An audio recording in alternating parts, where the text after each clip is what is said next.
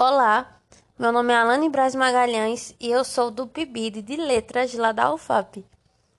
Hoje eu tô aqui para falar como um professor de português, como um corretor de redação, não deve corrigir uma redação do Enem.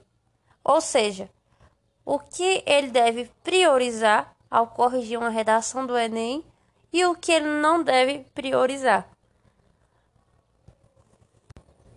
O Exame Nacional do Ensino Médio é composto tanto pela prova objetiva, pelas questões de linguagens, matemática, ciências humanas, ciências da natureza, como também pela parte de redação, onde o aluno precisa escrever. E essa parte do exame é bastante temida pela maioria dos alunos, pois eles sentem muita dificuldade em organizar suas ideias e fazer uma boa redação. Nesse podcast, eu vou falar com você, professor de língua portuguesa, corretor de redação, como não corrigir redações do Enem. Bom, primeiro, ao corrigir uma redação, é necessário compreender como é que aquela redação auxilia o aluno na aquisição da escrita o que é que, esse, que essa redação quer dizer, como é que ela auxilia, o que é que ela está desenvolvendo no aluno.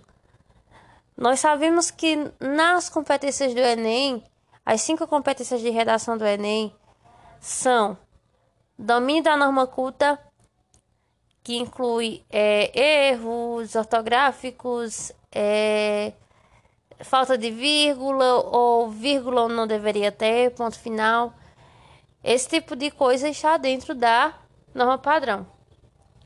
As outras três competências do Enem, elas estão diretamente relacionadas a não a norma padrão, mas sim a coesão e coerência do texto.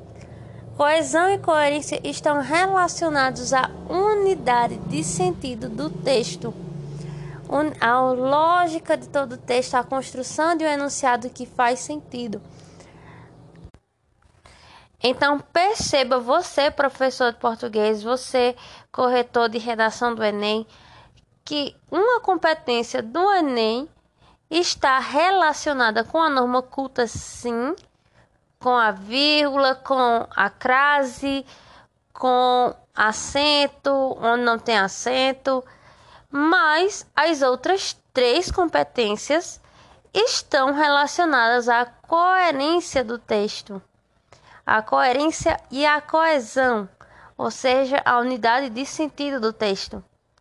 E por último, fica a quinta competência, que está relacionado à conclusão do Enem, como você fazer uma E por último, nós temos a competência é, que está relacionada com a conclusão, com a proposta de intervenção, que é uma proposta que precisa ser detalhada, que precisa dizer quem vai fazer, como vai fazer, para que vai fazer e por que vai fazer. Ou seja, dentro das competências avaliadas na redação, a maioria delas está relacionada com, a, relacionada com as ideias do estudante, com a unicidade de sentido do texto. Então, tendo em vista que o próprio Enem prioriza mais as ideias, a relação do aluno com as suas ideias, nós, professores de língua portuguesa, também devemos priorizar as ideias do texto. É claro que nós devemos orientar os nossos alunos em, em relação à gramática, às regras gramaticais, mas nós não devemos fazer só isso, nos deter somente a isso nós devemos orientar os nossos alunos a ampliarem as suas ideias, a fazer um texto que tenha sentido, que tenha coesão e que tenha coerência. Então, dessa forma, nós precisamos corrigir de maneira diferente a redação dos nossos alunos. Bom, então o professor de língua portuguesa precisa entender que a língua está relacionada à interação. A língua não é um sistema fechado, ela não é engessada. A língua varia, a língua muda, A língua se transforma, ela se reinventa ao longo dos anos.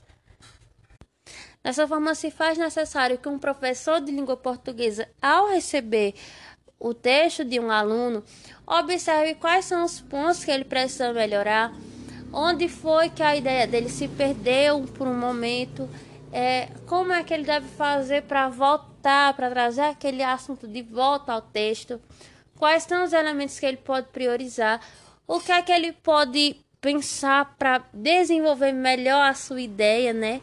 Porque muitas vezes os alunos têm uma ideia, mas eles não sabem colocar no papel. A ideia dentro da cabeça deles é boa, mas eles não sabem como escrever. Então, cabe ao professor auxiliar o aluno a desenvolver melhor essas ideias. E o professor pode fazer isso através de perguntas, é, como se fossem uns bilhetinhos, né? Na redação do, do estudante. Ele pode dizer ao estudante onde é que tá, onde é que ele precisa melhorar. Ele pode também ele pode também classificar os problemas.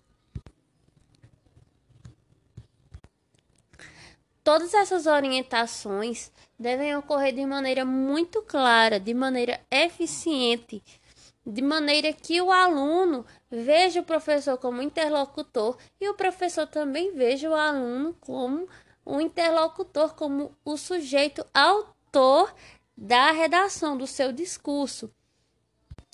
Então, perceba você que está ouvindo esse podcast, perceba que vai muito além de procurar os erros ortográficos vai de orientar o estudante a desenvolver as suas ideias, ensiná-lo a escrever o que pensa, para que dessa maneira o aluno venha mostrar o que ele está sentindo, venha mostrar o que é que ele pensa, o que é que se passa na cabeça dele, porque se a gente não ensinar, se nós professores de língua portuguesa não ensinarmos o nosso aluno a escrever o que ele pensa, ensiná-lo a desenvolver as suas ideias, a pensar sozinho, outra pessoa vai pensar e vai escrever no lugar dele e por ele. Obrigada.